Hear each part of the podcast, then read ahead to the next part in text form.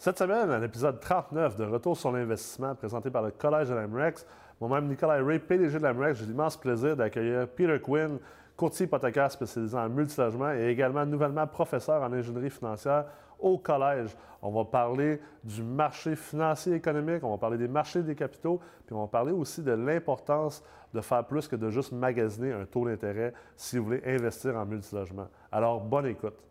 All right. Euh, salut Peter, merci d'être là. Ça fait plaisir. Comment ça va? Ouais, ça va comme un gars occupé. Oui, occupé avec toute la, volatilité dans les marchés des capitaux ces temps-ci. Euh, euh, ça, affecte beaucoup les prêts.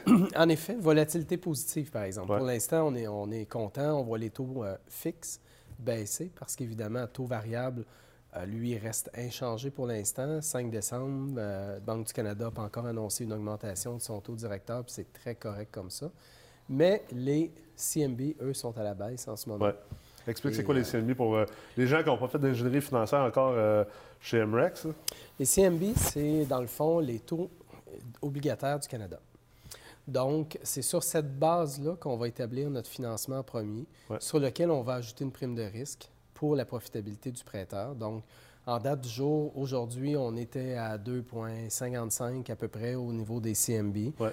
Plus on ajoute, par exemple, dépendamment du montant du financement, euh, on est-tu entre 500 000 et 1 million, on est-tu 1 million et plus, mais on va ajouter 100 euh, points de base, 50 euh, points de base, 60 points de base. Ça dépend où on se situe. Mm-hmm. et c'est ce qui va déterminer notre taux.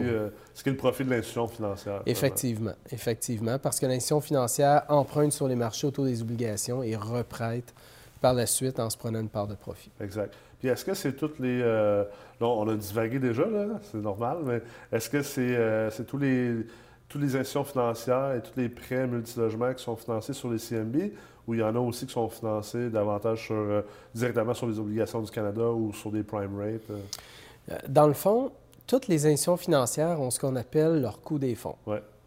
Puis, et toutes les institutions financières vont s'approvisionner à la même place mais au final, leur coût des fonds va varier selon une foule de choses. Par exemple, on va travailler avec un prêteur virtuel. Mhm. Euh, là-dedans, on a First National qui est le plus populaire, People's Trust, MCAP. Ces prêteurs-là vont travailler avec le CMB. Ils vont travailler avec le taux des obligations plus un écart. Tandis que si on pense à Desjardins, Desjardins vont nous parler plus en coût des fonds. Alors là, c'est un peu plus nébuleux parce qu'on n'a pas la référence. On ne sait pas trop où ils l'ont pris mais c'est combien ça leur coûte, puis après ça, ils ajoutent ce qu'ils veulent là-dessus. Ouais. Donc, c'est jamais, et c'est jamais égal d'un centre des jardins aux entreprises à l'autre. Euh, et là, ben, comme emprunteur, tu n'as comme pas vraiment l'heure juste tout le temps sur combien tu vas payer, puis le prêteur ne te donne pas l'heure juste tant que ça non plus parce que l'information n'est pas si facilement accessible. Oui. c'est un peu plus difficile euh, de travailler. Euh, Desjardins a beaucoup d'avantages au niveau du financement, mais il y a quand même beaucoup de désavantages aussi, peut-être avec le côté opaque de la manière qui, finance, dans le fond, euh, les immeubles. Effectivement. Par contre, on va avoir peut-être un peu plus de flexibilité du côté d'un prêteur traditionnel, ce qu'on n'aura peut-être pas du côté d'un prêteur titrisé, donc un prêt titrisé qui est un prêt vendu. C'est clairement, avec des jardins, si je prends un terme de 5 ans, euh, dans un prêt conventionnel ou SCHL et que je veux réouvrir mon terme en cours de route, ils vont m'offrir de faire un taux pondéré, puis ils vont m'offrir de réemprunter à l'intérieur du même terme. Tandis qu'avec un prêteur virtuel, dans 90% des cas, c'est un prêt titrisé, c'est un prêt vendu et je, n'ai aucune possibilité de jouer avec mon terme avant la fin du terme. Parce qu'avec le prêt titrisé, dans le fond, eux, ils ont fait le prêt, puis aussitôt que le prêt est octroyé, ils prennent ce, prêt-là, puis ils s'en vont le revendre sur le marché. Effectivement. Fait qu'il n'est plus dans leur livre. Ben non, puis eux non plus ne peuvent pas le racheter parce qu'ils ont promis un rendement à l'acheteur de leur prêt. Exact. Donc, s'ils ont promis ce rendement-là et que nous, on veut payer avant la fin du terme, bien, il faut payer le rendement jusqu'à la fin du terme. Absolument. Sinon, à la limite, on a la possibilité de faire assumer notre prêt par l'acheteur pour se sortir de notre hypothèque. c'est quoi l'avantage finalement pour l'investisseur immobilier euh, qui dit Ah, ben, d'abord, je n'irai pas avec euh, un, prêteur virtuel parce que je ne veux pas être dans un prêt titrisé? Euh? Dans le fond, tout est une question d'horizon de placement.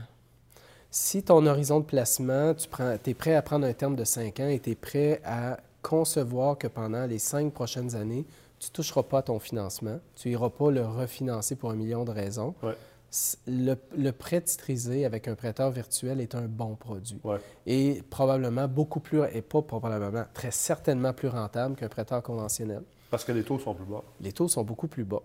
Par contre, si on pense faire une optimisation, refinancer dans 18 mois, ou si on pense refinancer dans 3 ans, dans 4 ans, ou si on pense revendre l'immeuble avant la fin du terme, le prêt titrisé peut-être pas la meilleure solution. Oui, absolument.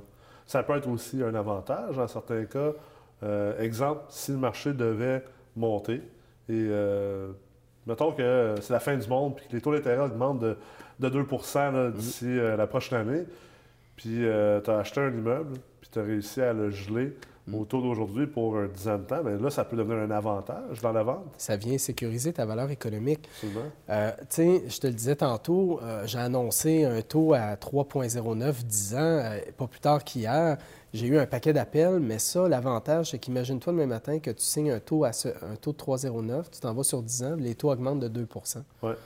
L'acheteur va pouvoir acheter ton, ton immeuble en, en prenant un financement à 5% au lieu de 3 il y a des grosses chances qu'il va vouloir ton prêt. C'est clair. Et là, à ce moment-là, ça te donne le pouvoir de négocier ton prix plus élevé. Ben oui. Parce que tu as un avantage que tu apportes dans la transaction, alors qu'à l'inverse, s'il ne peut pas assumer ton prêt, il va te négocier à la baisse parce que ça va coûter bien plus cher, lui. Ça, c'est un concept important. C'est le fait que tu sois là aujourd'hui parce que les gens analysent des immeubles, ils font l'analyse au niveau de la propriété. Mm. Mais ce qu'il ce qu'il ne faut pas oublier quand on est investisseur immobilier, c'est quand on fait une analyse d'investissement et non pas juste de la propriété, il faut considérer absolument le financement et bien sûr le marché dans, lequel on est. Là, euh, on est à Montréal? Est-ce qu'on est à Moncton? Est-ce qu'on est à Shawinigan?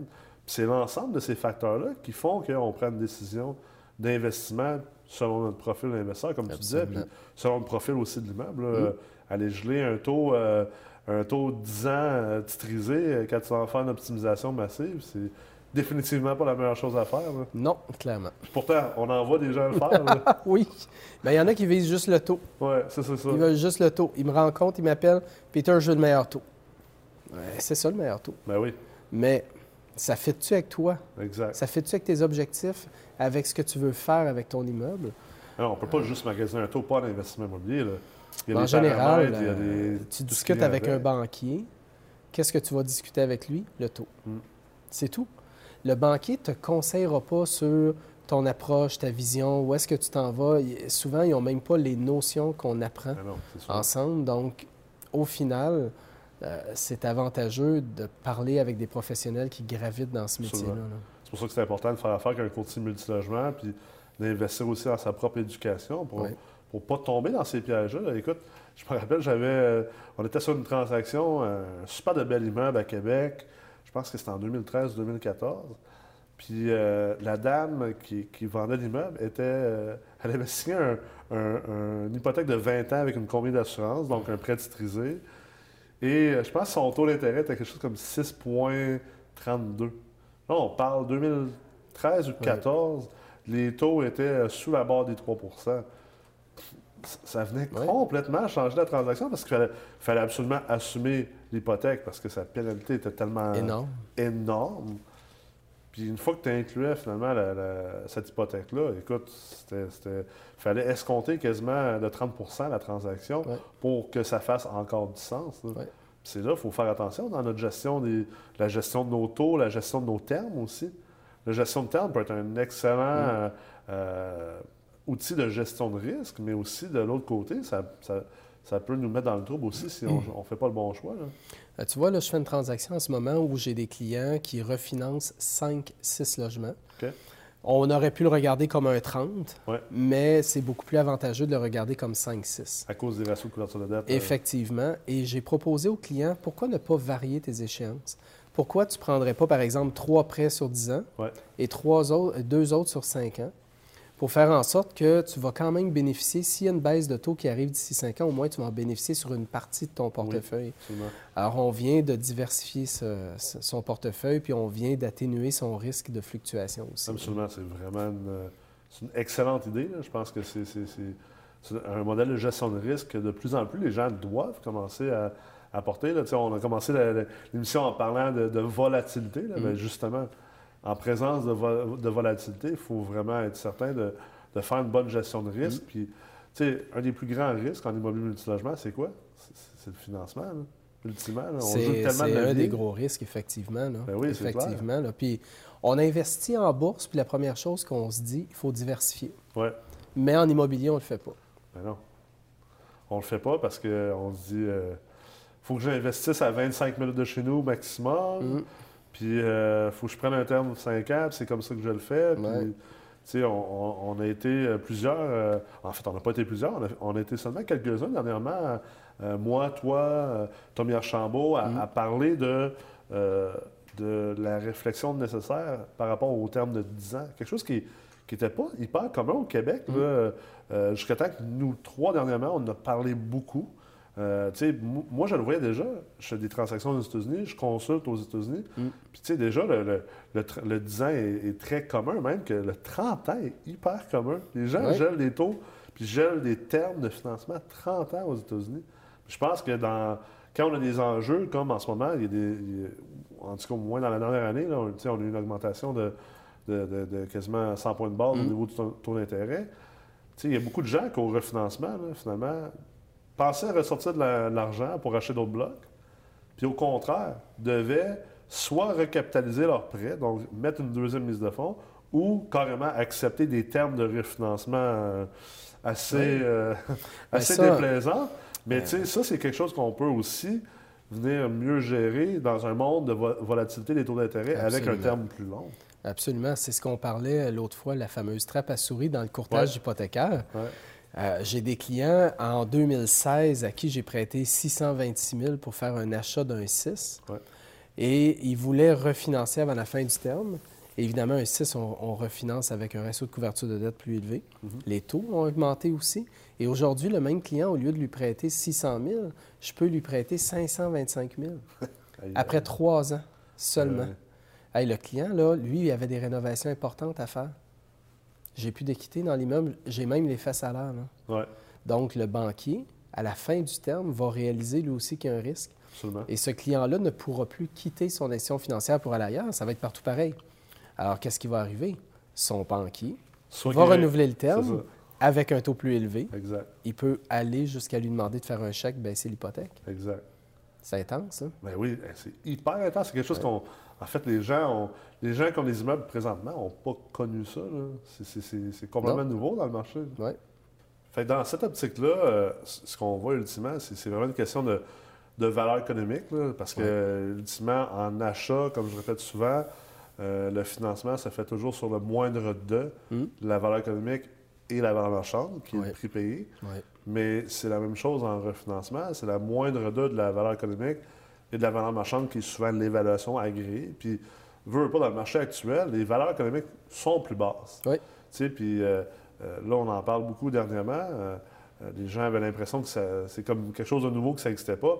Ça existait avant. là. Ça a toujours existé. Ça a toujours existé. C'est juste Oui. que les valeurs économiques étaient plus élevées. Fait qu'on n'avait pas besoin d'en parler. Oui, oui, effectivement. Euh, sauf qu'auparavant, les valeurs économiques ne se calculaient pas de la même façon non plus. tu sais. Avant, on regardait le taux global d'actualisation, on regardait le MRN, le RMRB, on regardait un petit peu plus ça. On regardait le ratio de couverture de dette, mais on dirait, écoute, moi, quand j'ai conna- commencé dans le monde bancaire, c'était en 92. C'est Euh, c'est pas hier, ça? Non, ça date. Euh, je prêtais à des clients qui venaient me voir pour un 6, pour un 8, puis franchement, là, c'était weird. Là. On collait une évaluation marchande. là. Tu payais 500 000, ça valait 500 000, je te prêtais. Ah ouais. Je, je regardais même pas si l'immeuble était rentable. Je te prêtais. Fait qu'il n'y avait aucun. Il n'y avait pas de notion de valeur économique à ce moment-là. Non. Pas de, pas de notion La de gestion de risque. la garantie. C'était l'évaluation agréée. La valeur.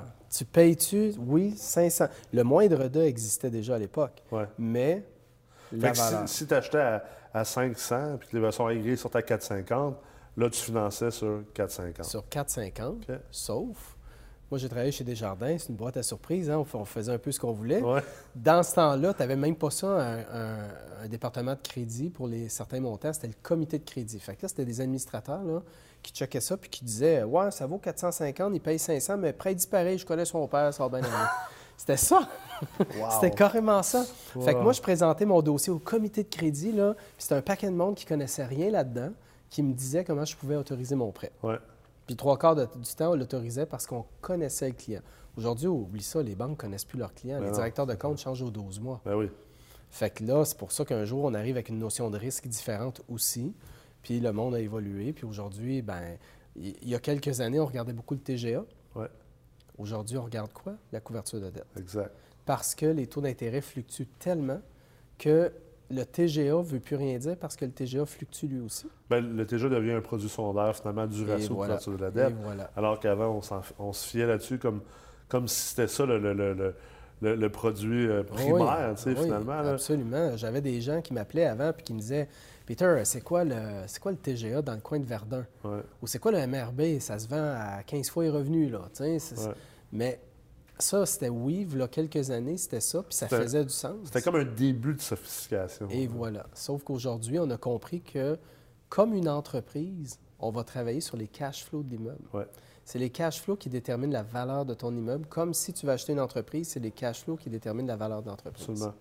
Puis, tu sais, c'est intéressant qu'on en parle euh, de, de- de cette historique-là par rapport à, à la sophistication de, de l'immobilier, parce que, tu sais, des, des fois, je suis un peu mal cité, ou des fois, les gens prennent ce que je dis en dehors du contexte. Sais, euh, j'ai été euh, coupable à certains moments de, de- de peut-être traiter euh, l'ancien marché de l'immobilier comme étant le, le marché des chimpanzés, parce que je disais à la blague que, euh, écoute, de- des, des mises années 90 à 2018, un chimpanzé pouvait réussir Tu faisais de l'argent. incroyablement en investissement immobilier. Puis, tu sais, quand je vois des gens me dire dans des forums de discussion, ouais, mais écoute, lui, il a 300 portes ou lui, il a 800 portes, il sait de quoi qu'il parle.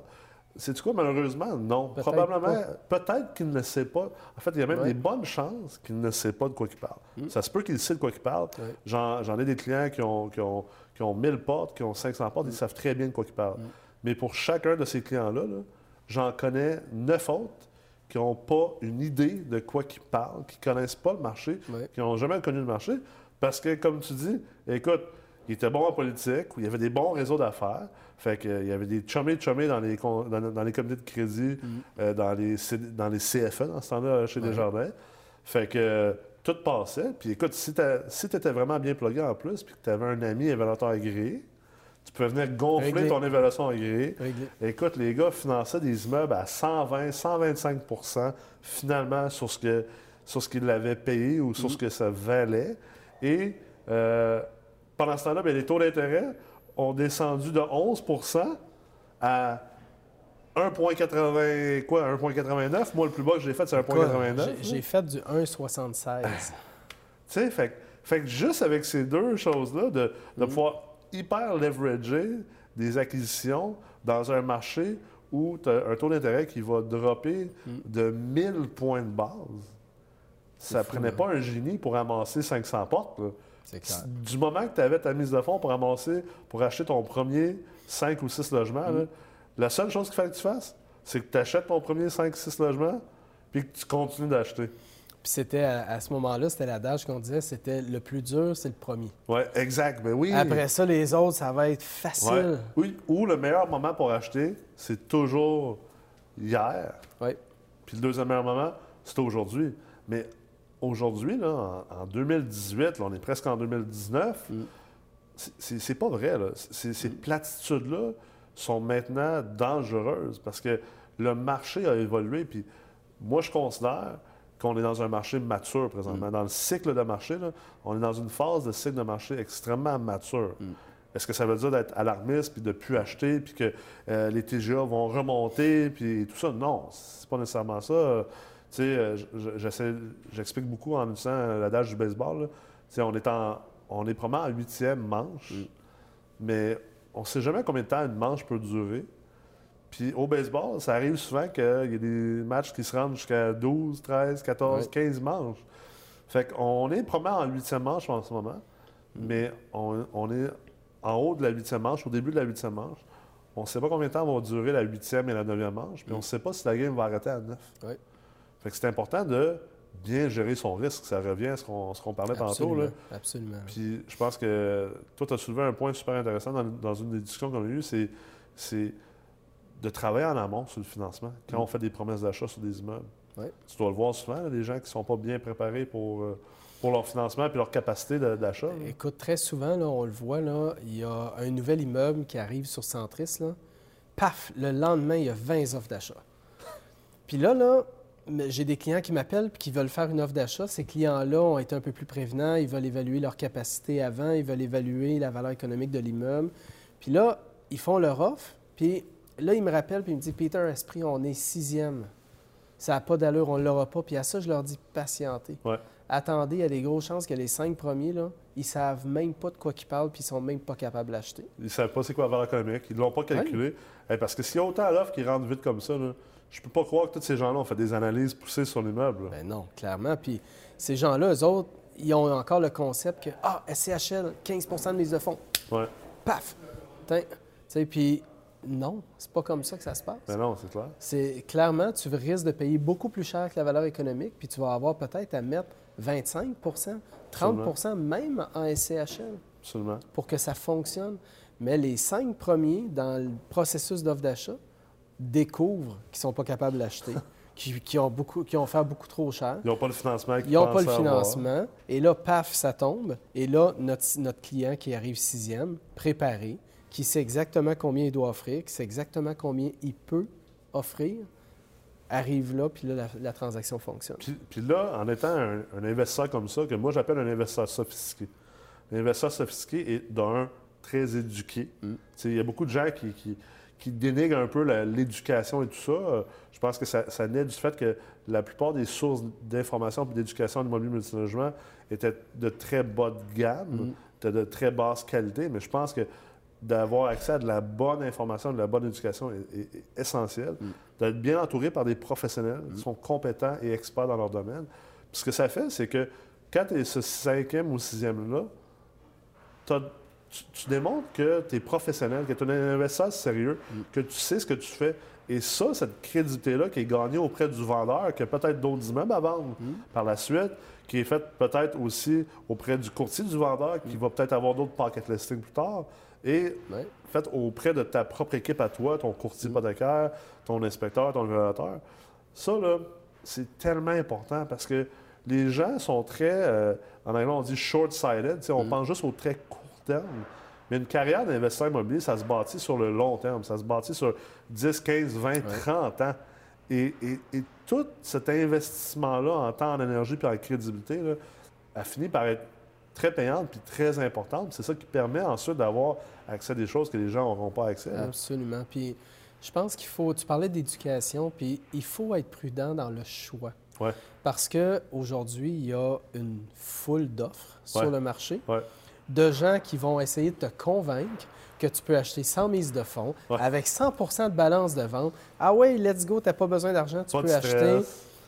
Il faut vraiment se questionner sur vers quel produit on va aller pour apprendre comment ça fonctionne, parce que euh, aller vers des produits qui vont juste te montrer la facilité va finir à un moment donné par te compliquer ah, la vie plus qu'autre chose. Les gens qui pensent que l'immobilier c'est facile, les gens qui prônent mm que l'immobilier, c'est facile et que c'est simple, mm. moi, je suggère aux gens de, de, se sauver en courant parce que l'immobilier, c'est extrêmement complexe. Mm. C'est probablement un des domaines d'investissement les plus complexes et compliqués à maîtriser, qui, est en, plus en train de changer énormément. Si l'investissement doit être fait de manière très chirurgicale aujourd'hui, on n'est plus en 95, puis on n'est plus en 92. Puis tu as tellement raison euh, par rapport aux formations de pas de mise de fonds et tout ça. Écoute, oui, on, mm. manipule des pas de mise de fonds. Mm. Oui, on en fait des transactions, des balances de prix de vente, puis des, achats de par des affaires prêtées, mais sur supporté par, quelque chose de solide en dessous. Je, l'avais déjà fait dans une vidéo. Euh, euh, c'est une vidéo qui avait fait fureur sur Internet. Là, j'étais comme dans un stationnement d'une banque un, soir. Là, puis, j'avais dit écoute, si tu habites dans un 3,5 puis que tu gagnes 17 pièces de l'heure, puis euh, tu as 5 000 de dette de carte de crédit, puis tu n'as aucun épargne. Mm pense pas que tu vas acheter un immeuble à revenu et pas de mise de fonds. Mm. tu, penses à des licornes. Mm. Ça marche pas de même. Puis c'est l'autre côté de la médaille par rapport à l'éducation. C'est pour ça que ça prend des bons professionnels puis s'éduquer aux bons endroits. C'est dans un marché mature comme dans lequel on est, où on vient de vivre 20 ans probablement de, marché haussier, de, bull market, comme on mm. dit en anglais. Ce qui arrive avec ça, c'est que les gens il y a beaucoup de propriétaires qui ont fait leur cash, qui ont amassé des gros parcs immobiliers, puis souvent par la chance du marché dans lequel ils étaient. Il n'y avait pas nécessairement les compétences. Ils ont 500 portes aujourd'hui, ils ont 800 portes, mais ils ne savent pas, tout ce qu'ils font. Puis, ils voient que là, le marché est rendu trop mature, donc ils sont plus capables de performer dedans. Alors, qu'est-ce qu'ils font? Ben, ils offrent leurs enseignements. Ils décident de devenir des, comme mon, mon ami Jeff Tremblay dit, des formateurs. Ils deviennent des coachs en immobilier. Ils deviennent, ils deviennent des professeurs. Et le commun des mortels, le commun des investisseurs, les néophytes tombent tous dans le panel, dans le panneau parce qu'ils se disent Ah, wow, le gars, il a 800 portes, le gars, il a 300 portes, ça fait 15 ans qu'il fait ça. Fait que c'est sûr qu'il connaît ça, c'est sûr qu'il sait qu'est-ce qu'il fait. C'est une erreur de raisonnement. Et finalement, ben, ces gens-là s'en vont enseigner des choses qui ne se font plus, premièrement, et qui ne sont pas basées sur de la mathématique, sur de la finance, sur de l'économie, parce que c'est ça qu'on fait. Là. Absolument. On fait de la finance et de l'économie. Ça prend du temps, ça prend de l'expérience. tu sais, ça- tu l'as dit tantôt, là, je veux dire, depuis les années 90 que tu fais du financement, là, je suis convaincu que tu n'es pas le même professionnel aujourd'hui tu l'étais Eh, en mon Dieu, 98. là. C'était, tu sais, parce que j'ai appris à avoir une vue d'ensemble. J'ai Ouais. pas juste l'arbre devant moi. Puis tu t'es je- adapté avec le temps. Puis je me suis adapté aussi avec le temps, avec le type de transaction, avec le marché, l'économie. Absolument. Tu sais, aujourd'hui, quand je lis la presse, euh, je vais lire la presse d'un œil beaucoup plus aguerri sur comment les marchés fonctionnent, Ouais. comment le- la, la Banque du Canada pense, où est-ce qu'elle s'en va, comment ça va influencer nos décisions de demain. Et ça, ça influence le financement. Fait que, oui, c'est très général quand tu vas lire ça sur la presse, mais quand tu vas après ça l'appliquer dans ton domaine d'activité, puis que tu vas enseigner à la personne qui est devant toi, hey, regarde un petit peu plus loin que le bout de ton nez. Ben oui. C'est un immeuble, un 6 logements, un 8 logements, un 12 en quelque part là. Mais est-ce que tu as peut-être réalisé que le même 12 logements ailleurs serait peut-être un meilleur investissement? Ouais. Est-ce que tu as regardé ci? Est-ce que tu as regardé ça? Est-ce que tu as analysé l'optimisation que tu peux faire avec? Il y a plein de monde qui achète, puis Ah, c'est bon, c'est rentable. Ouais? oui, c'est rentable. Mais as-tu vu que tu peux faire telle chose? As-tu vu que tes loyers sont plus bas que le marché? Regarde plus loin ce que tu peux faire. Ouais. Peut-être que je vais te conseiller un prêt sur 18 mois plutôt que t'emmener tout de suite à SCHL parce que je vais te faire travailler sur ton optimisation. Puis à la fin, je vais te refinancer, tu vas récupérer toute ta mise de fonds et tu vas te retrouver avec un immeuble optimisé avec lequel tu n'auras pratiquement rien mis comme mise de fonds pour le faire. Puis tu vas réduire considérablement ton risque aussi. Là. Effectivement. Écoute, c'est- vraiment. Je pense que c'est. euh, en conclusion, là, pour les gens qui écoutent cette semaine, c'est c'est un marché très économique, très financier. Puis ça, le marché ne retourne pas vers les années 90. là. Ça, ça va juste se rempirer. Fait que les gens ont tout intérêt, surtout ceux qui veulent investir en immobilier et, et surtout qui veulent réussir comme investisseur immobilier, ont tout intérêt à s'entourer de, de- de bons professionnels, à monter leur équipe, puis à investir dans l'éducation. Puis je pense que n'importe qui qui dit qu'une formation coûte cher ou qu'un un courtier immobilier coûte cher au niveau de sa commission, je pense que c'est sûr et certain qu'il est voué à l'échec là, pour les. les- dans Quand le ils vont se prendre un amateur, ils vont voir combien ça coûte. Ah, ça c'est clair. et ça, coûte cher. Ça, ça coûte très, très cher. Effectivement. Cheers to that. Merci beaucoup Ouais. d'avoir été là cette semaine. On va se revoir, c'est sûr et certain. là. Mhm. Euh, tu vas être réinvité euh, lors des, des- de, de prochains épisodes, absolument. Puis on va se voir au Collège de la MREX. All right. Merci, Peter. Thank you. Alors, j'espère que vous avez pris le temps de vraiment écouter tout ce qu'on s'est dit durant cet épisode, qui était rempli d'informations et d'expériences. Je vous invite à revenir la semaine prochaine, alors qu'on va continuer de vous partager un meilleur niveau d'éducation et d'information en investissement immobilier au Québec.